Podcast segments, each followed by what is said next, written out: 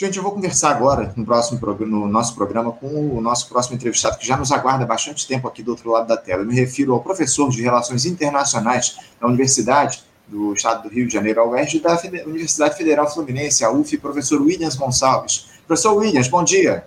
Bom dia, Anderson. Bom dia a todos. Professor, agradeço muito a sua participação mais uma vez conosco aqui no Faixa Livre. Muito obrigado por senhor dialogar com a gente no programa. E eu queria começar o nosso papo hoje, Williams, falando sobre algo que tem se tornado aí é, rotina nessa gestão do presidente Lula, as viagens internacionais do petista, porque no último fim de semana ele esteve lá no Reino Unido em pelo menos duas agendas. A coroação do rei Charles III e um encontro com o primeiro-ministro Rishi Sunak, o problema é que o caldeirão ele ferve aqui no nosso país, não é, o, o Williams? Enquanto o presidente está lá, tá lá fora, temos aí observado no Congresso Nacional a base do governo absolutamente desarticulada. Williams, é, ao menos essa ida aí do Lula lá ao Reino Unido rendeu bons frutos para o Brasil. Foi mais para ele aparecer bem na foto. Eu, eu, fiquei sabendo que o Rishi Sunak prometeu investimentos no Fundo Amazônia, enfim. Como é que você vê aí os frutos que foram produzidos aí por essa visita do Lula, mais uma lá, a, a, agora ao Reino Unido? Olha, Anderson, é, é, muito, é muito importante que o presidente do Brasil tenha é, uma, uma participação ativa nas relações internacionais. O Brasil é um grande país, o Brasil tem uma grande população, tem um grande mercado é, potencial, tem um passado político, diplomático significativo, uma participação importante na, na ONU, principalmente quando participa como membro rotativo do Conselho de Segurança da, da ONU. O Brasil é parte do, do BRICS. Então, é, é, em vista né, de todo, todo esse conjunto de fatores, é, é muito importante que nós tenhamos um, um presidente da República que nessa época de diplomacia presidencial, em que é, é, é, é muito, é muito fácil né, a locomoção, né, o presidente pode pegar o avião, estar presente num acontecimento qualquer, no evento, e até no mesmo dia é, voltar para é, o seu país, para casa. Então, isso é, é, é, muito importante. Eu, eu, não faço, eu não faço reparos a, a esse, vamos chamar de ativismo né, político-diplomático. Sobretudo se levarmos em consideração que nós, é, no, com o presidente anterior, nós praticamente zeramos a nossa política externa. A gente não tinha, a gente não tinha política, política externa, ela foi completamente destroçada. Agora, eu vejo um problema nisso. Né? Um, um, problema que você citou, que é a relação com, com, com o Congresso. Né? Não que o, que o Congresso, eh, enfim, que o, o, Lula seja questionado, vamos assim dizer, que o Lula seja questionado nos seus encontros a respeito do, do Congresso. Nenhum chefe de Estado, nenhum chefe de governo vai perguntar isso, é, isso a ele. Né? Vai conversar com ele como representante do Brasil e ponto final. O problema, o problema que eu, que eu vejo, né, que é um problema que já existiu antes nos dois governos dele e no governo da presidente Dilma, e que agora, vamos dizer, se repete com mais intensidade, é que nós não temos o interesse nacional consolidado. Esse é o problema. Nós não temos um consenso nacional né, a respeito da nossa inserção é, internacional. Isso é um, um problema, porque o, o, presidente, o presidente Lula, naturalmente, em todas as suas conversas, ele toma posições com relação à, questão da, da guerra da, da Rússia com a Ucrânia.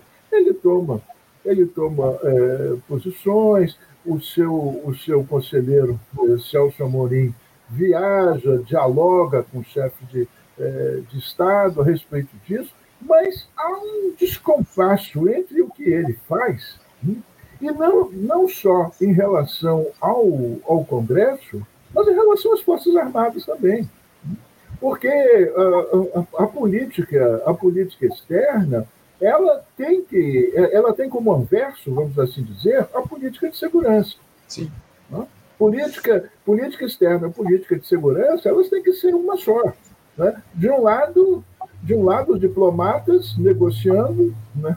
discursando, transacionando, e de outro lado os militares de armas na mão, prontos para entrar em ação quando né, alguma coisa não dê, não, não dê certo. É, é, esse, é assim que as coisas funcionam. Mas eu não, não vejo isso não vejo isso acontecendo. Né? O, o presidente, a, a exemplo do, do, passado do presidente Lula? Ele, ele age né? agora de uma maneira mais, mais cautelosa, justamente porque ele se deu conta disso. Mas ele age como um membro do BRICS. Né? E dentro do Brasil há praticamente uma rejeição ao BRICS. As Forças Armadas né? elas têm uma posição contrária ao, ao BRICS. Né? Então, eu vejo um, um, um descompasso que ele, ele faz lá fora e o que nós somos politicamente aqui dentro. A impressão é que ele está solto. Ele é uma pipa solta, é, se movendo nos céus, enquanto isso aqui, é, é, a, a, a mídia, a mídia corporativa, a grande mídia, é contra tudo isso. A grande mídia defende os Estados Unidos, defende a OTAN, é, tá entendendo? Então, é, é, eu vejo isso como uma problemática, assim. Embora, a, embora é, entenda que o que ele está fazendo é importante, é positivo, porém, eu vejo essa, é, essas, essas negociações, essas conversações, sem a devida retaguarda política. É, não, sem dúvida. Há demandas enormes aí que a gente precisa tratar internamente e eu, sinceramente, vejo aí o, o Lula um pouco afastado desse debate. Eu até questionei aqui há pouco ao Ivo Lesbopan, um sociólogo, sobre é, a capacidade de articulação do Lula em relação aos dois primeiros governos dele, né? Se ele continua aí conseguindo articular da mesma forma que ele articulava antes, enfim. Até porque o cenário, evidentemente, em relação a 20 anos atrás, mudou muito, não há dúvidas em relação a isso. Há um, um Congresso muito mais conservador. O fato é que parece que, de alguma forma, o Lula está deixando um pouco de lado essa articulação política interna aqui no nosso país e uh, os resultados não estão sendo lá dos melhores, pelo menos nesse início de governo. Lula entrega lá um monte de ministérios e não recebe. É o, é o famoso toma lá sem o da cá. É o que a gente tem visto aí nesses primeiros meses de governo Lula. O, o, o, professor Williams, eu queria mudar um pouquinho de assunto, porque a gente tem outras questões importantes para tratar no programa de hoje, e, e mantendo aqui o diálogo, aliás, trazendo, a gente estava no Reino Unido, trazendo o debate aqui para o nosso continente, porque temos péssimas notícias vindo do Chile e também da Argentina. Primeiro, essa de que a direita ultraconservadora do Chile venceu com ampla margem a eleição no último domingo para a escolha dos 50 membros do Conselho que redigirá uma nova proposta de Constituição para substituir aquela herdada da ditadura de Augusto Pinochet. O Partido Republicano, que sempre foi contrário à mudança constitucional, venceu o pleito com 35% dos votos e 22 cadeiras no Conselho Constitucional, anunciou lá o Serviço Eleitoral do país. O resultado dos conservadores fica ainda maior quando somados aos votos obtidos pela direita tradicional, 21%, que garantiu 11 conselheiros. Já a coalizão de esquerda do presidente Gabriel Boric recebeu 29% dos votos e conseguiu também a eleição de 11 representantes. O resultado é trágico, né, Williams? Pior do que se imaginava, mas eu gostaria que você tentasse aqui descrever para a gente o que é que isso representa. Dá para considerar uma derrota rotunda desse governo de centro-esquerda que foi eleito pouco mais de um ano atrás? Há o risco de aprovação de um texto constitucional ainda pior do que, a, do que o atual, Willis? Infelizmente, eu penso que sim. Porque nós, nós vivemos né, no mundo todo, mas especialmente na, na América Latina, né, eu digo especialmente em virtude de nossa posição periférica na dinâmica do, do sistema capitalista global, né, nós vivemos uma, uma situação muito ruim, que foi a seguinte: nos últimos, nos últimos tempos, nos últimos 20, 25, 30 anos, né, nós é, observamos um, um avanço né, avassalador das práticas e das ideias neoliberais. Essas essas práticas, essas ideias neoliberais, hum, elas desarmaram completamente todo o dispositivo de resistência da classe trabalhadora. No Brasil, por exemplo, estraçalhou com o, os direitos os direitos trabalhistas. Criou-se uma, uma, criou-se uma, uma camada de, de, de trabalhadores que vivem em condições né, subhumanas, podemos assim dizer.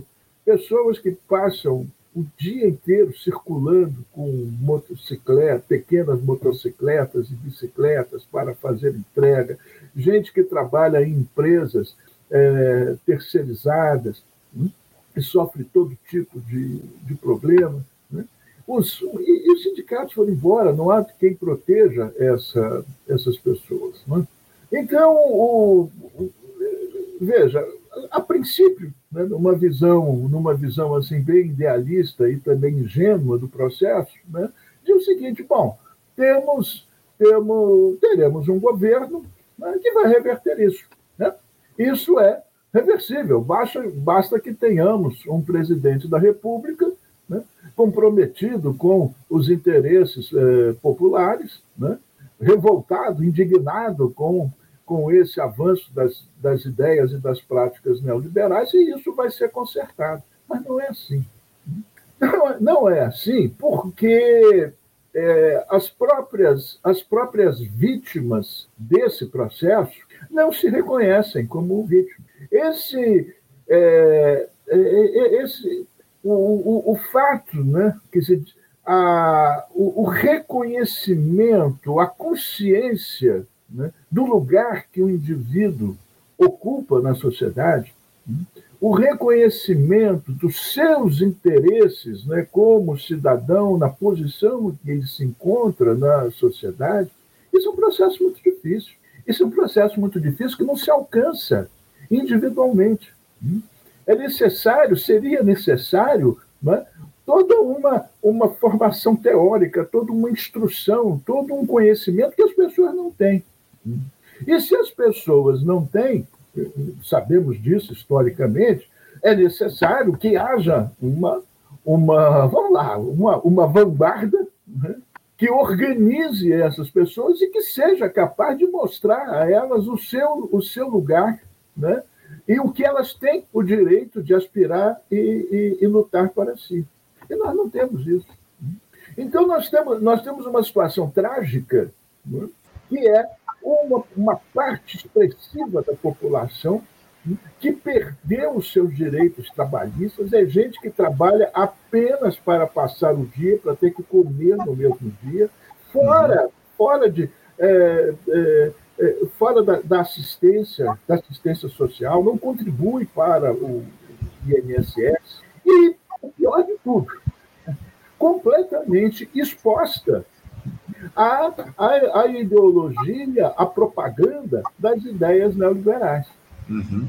Esse é o problema. E, portanto, e, e, e por outro lado também, né, acaba discutindo questões, acaba se posicionando a respeito de questões que a mídia corporativa, etc., coloca e que não atinge o, o, o seu, o, os seus interesses. Então, as pessoas, eu estou falando do Brasil, mas isso vale para toda, toda a América Latina, é um processo, é, é, é um processo comum. Então, as pessoas ficam discutindo é, é banheiro unissex, mamadeira disso, da, daquilo, fica de, discutindo é, racismo, né?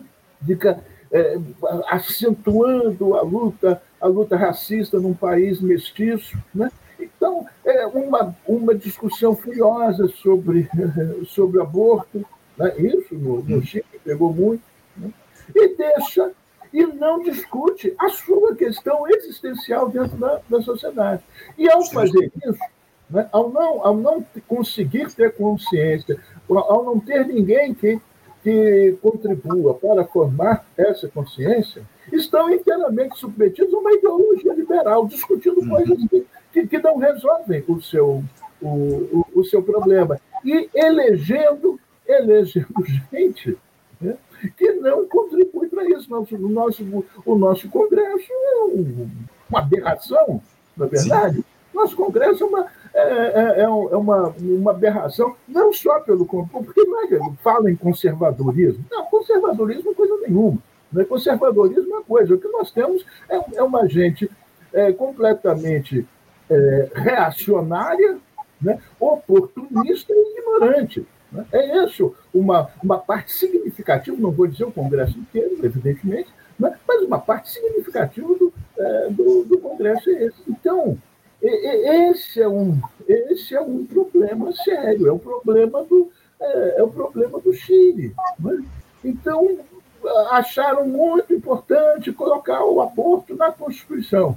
Segundo, segundo os conhecedores, eu, eu, eu, não, eu não sou especialista em direito internacional público, mas o, o, os conhecedores dizem não há nenhuma Constituição no mundo que tenha o, o direito do, do aborto. O direito de aborto é um condicionado e, e é, a, a, políticas públicas e tal, não está no texto constitucional. Então, isso é uma, é, é, é desperdiçar, é desperdiçar pólvora, entendeu? Com, com, coisas absolutamente laterais e deixar, e deixar é, inteiro, né?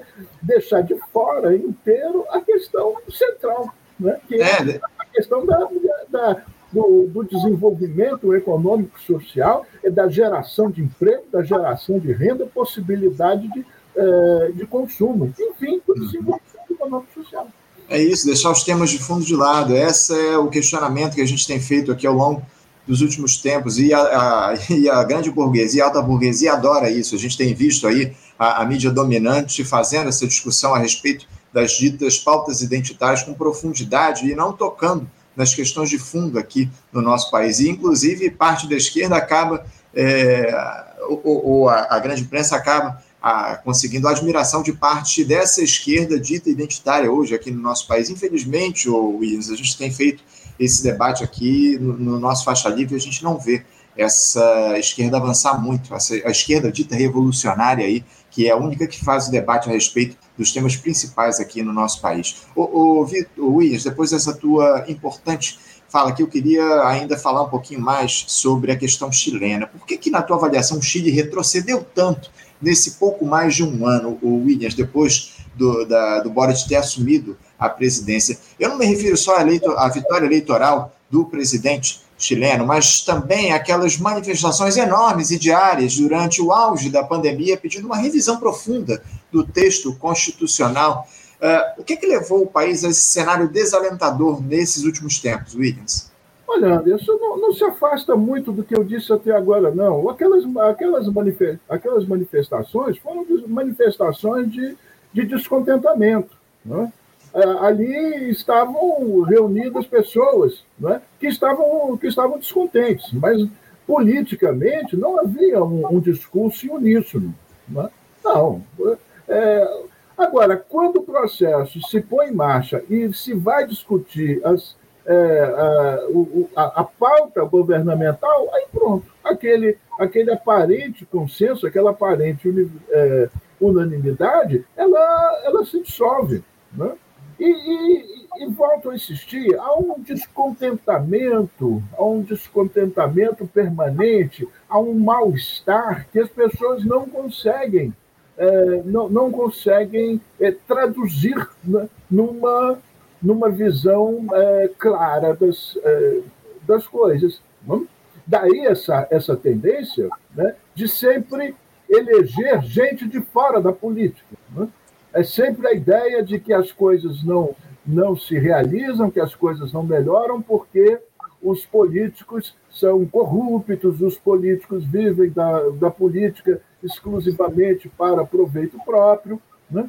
É, então vamos eleger gente de fora da política, os outsiders. A coisa só piora. A gente, é, a gente sabe, a gente sabe por experiência própria, né? Quer dizer, todos os nossos outsiders foram, foram desastrosos. E, e, e acontece isso no, é, no Chile. As pessoas, as pessoas que, que foram lá no, naquele, naquele movimento, que se manifestaram, votaram no, uh, no político, estão, estão descontentes porque esperavam é, outra coisa e, e, e, não sabem direito dizer o que esperam também. Né? É, é, essa é, é a questão. Eu, eu volto ao que eu estava, eu estava dizendo antes. Né? Eu acho que isso é uma grande, uma grande manifestação de mal-estar e também né, uma dificuldade da esquerda, eh, esquerda política organizada, quer dizer, organizada em partido político, que concorre, etc., de entrar em sintonia né, com esse mal-estar, né, uhum. de, de, de, traduzir esse mal-estar eh, num programa e fazer ver, assim, fazer com que as pessoas vejam né, que esse seu mal-estar pode ser eh, não digo resolvido, mas eh, pode ser trabalhado a partir de determinadas ideias. E isso não está, não está acontecendo. Então, nós temos um mal-estar difuso de um lado e temos, do outro lado, os, a esquerda organizada né, é, incapaz, vamos usar a palavra, incapaz de dar respostas adequadas a esse mal-estar. Cenário muito complexo esse que temos lá no Chile, infelizmente, Williams. Essa é a questão que está colocada. E eu te pergunto isso também em relação ao, ao Chile, Williams, porque na Argentina, uh, o, o, candidato de extrema-direita à presidência no fim do ano, o Javier Milei, que diz ser fã lá do Donald Trump, vem com um discurso antissistema, ele escolheu como sua candidata a vice a advogada Victoria Villarruel, essa senhora é deputada federal pelo Partido Democrata Nacional e conhecida por minimizar crimes cometidos pela ditadura militar argentina. Após a desistência do Alberto Fernandes de concorrer, à reeleição, Williams, por lá, a Cristina Kirchner ela não deve participar da corrida presidencial por conta das condenações que ela sofreu lá recentemente na justiça argentina. Com esse enfraquecimento, Williams, da centro-esquerda, do kirchnerismo, você vê a extrema-direita com chances de levar essa eleição da Argentina aí no fim do ano ou os liberais ainda devem prevalecer é, a partir da, da, liderança lá do Maurício Macri? Olha, o, a, a Argentina, cada país tem a sua, a sua história, cada país tem a sua, é, a, a, sua, a sua trajetória. Né? É, no, no, caso, no caso do Chile, o, devemos lembrar que o Chile foi é, o primeiro experimento neoliberal. Uhum. Né? O, na ditadura militar do senhor Augusto Pinochet, os, o, o, Chile importou economistas da escola de, de Chicago. Né? Vale a pena dizer que era uma gente, inclusive, que não tinha, não tinha eco dentro dos Estados Unidos e foi pôr em, é, pôr em prática suas ideias ultraliberais na, da, economia, da economia chilena. E isso deitou raízes lá. Não é? o, o, caso, o caso argentino é, é, diferente. A Argentina não, não passou por isso. Embora tenha havido lá o, a, a, gestão do Domingo Cavallo, que é, dolarizou a economia e colocou a dolarização, dolarização na, na, na Constituição. Né? O, a questão é que, que na Argentina há uma, há uma nostalgia né, de um passado de glória que assentado em práticas liberais. Uhum. No, no, final do, final do século XIX, cerca de 1880, até a crise de 1929, né, a Argentina foi uma, um, uma grande economia, uma grande potência econômica do, uh, do, do mundo. Né? E transformou lá. Isso fez com que a Argentina, a, a Argentina se transformasse num, num país, é, um, um, país completamente formado por imigrantes, né? É, se transformasse num, numa verdadeira Europa na, na, na, América do Sul e os argentinos vale, vale lembrar, me perdoem meus amigos argentinos, eu, eu tenho eu tenho muitos, mas eu vou lembrar de uma de uma velha uma velha frase jocosa dos, dos brasileiros reagindo reagindo à, à, discriminação argentina, quando os argentinos nos chamavam de macaquitos, isso, isso acabou. Os brasileiros costumavam dizer que os argentinos eram italianos que falavam espanhol e pensavam que eram ingleses. Né? Isso é, traduz, é, traduz bem a situação. Agora, o, o que acontece é o seguinte: depois depois da, de 1930, o capitalismo mudou. E, e, a glória argentina foi a glória da exportação de, de trigo e carne. E, e, e acontece que que os argentinos, então, acham que a adoção do livre câmbio, do, da abertura, né, vai fazê-los voltar às glórias. Não, não, pode, não se pode mais viver um país, eu não sei qual é a população da Argentina hoje, deve girar em torno de 15, 16 milhões eh, de habitantes, não pode viver de, da exportação de, de, trigo e carne, até porque hoje tem, tem concorrentes, etc. Né? Então, é, vive-se essa, é, esse pêndulo é, é permanente, não é? O, o, o, o, liberalismo e o protecionismo, e os argentinos não conseguem, são aprisionados dentro, dentro disso. Quer dizer, o, o, que eu falei vale para nós também, né? Porque Sim. a gente aí sonhando com, com o Brasil, né, idealizando um Brasil dependente das exportações de, de soja e milho. Quer dizer, Sim preciso ser muito louco, muito ignorante, muito louco para é, defender uma ideia dessa. Né? E, então, esse é um, um, um, problema. E tendo em vista, né, tendo em vista essas questões identitárias, esses problemas hoje, né, que nós temos hoje, é perfeitamente possível que esses liberais econômicos, mas com, com, com certo respeito a, a, democracia, porque tem isso também, né? os argentinos são muito traumatizados com a, a, ditadura, a ditadura militar, muito mais do que nós. Né? Sim. Muito mais do que nós. Há uma, há uma fração da, da sociedade brasileira que, que se considera que não teve nada a, a ver com a ditadura, que não sofreu a, a ditadura e, e, acha até que a ditadura foi boa, é, etc. E tal. Ao passo que na Argentina, não. Né? Na Argentina não houve uma família sequer que não tivesse alguém preso, torturado, desaparecido é, ou, ou, exilado por causa da, da, ditadura. Então há um apego muito, muito forte à, à democracia. Mas apesar disso, apesar de tudo isso, tendo em vista esse clima geral, que é um clima internacional também, né? o Brasil exerce influência, o, o Chile exerce influência, os Estados Unidos exercem influência, então não me surpreenderia, embora eu fique, ficaria muito triste se isso acontecer, mas não me surpreenderia se essa extrema-direita chegar ao poder. Tá certo. Só a título de informação aqui para os nossos espectadores, a Argentina atualmente tem na casa de 46 milhões de habitantes. Esse, essa é a população do ano de 2023, lá em média, da Argentina. Professor. Tudo desatualizado. não, não. Professor, eu quero agradecer muito a sua participação conosco aqui no nosso programa. A gente ainda queria falar um pouquinho a respeito da situação lá dos Estados Unidos. O Trump foi condenado lá a pagar uma indenização uh, a, uma, a uma jornalista lá que ele teria abusado sexualmente no ano de 95, 96, enfim, a gente vai deixar isso para uma próxima oportunidade, porque eu quero agradecer muito a sua participação aqui com a gente no Faixa Livre, falando um pouquinho a respeito da situação aqui no nosso continente. Williams, muito obrigado por mais uma vez se expor para conversar com a gente e vamos voltar a conversar em breve aqui no Faixa Livre. Obrigado, Williams, pela tua participação. Bom dia para você, um abraço forte. Não há o que agradecer, é sempre um prazer. Um grande abraço para você, um bom dia para todos os que nos veem e nos ouvem. Um abraço grande, Williams, muito obrigado.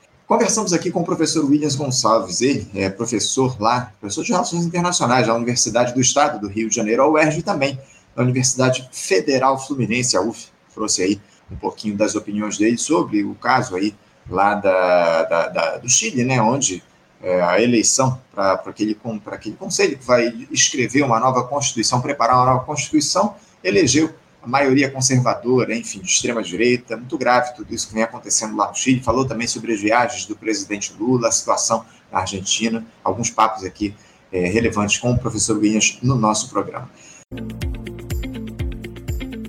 Você, ouvinte do Faixa Livre, pode ajudar a mantê-lo no ar.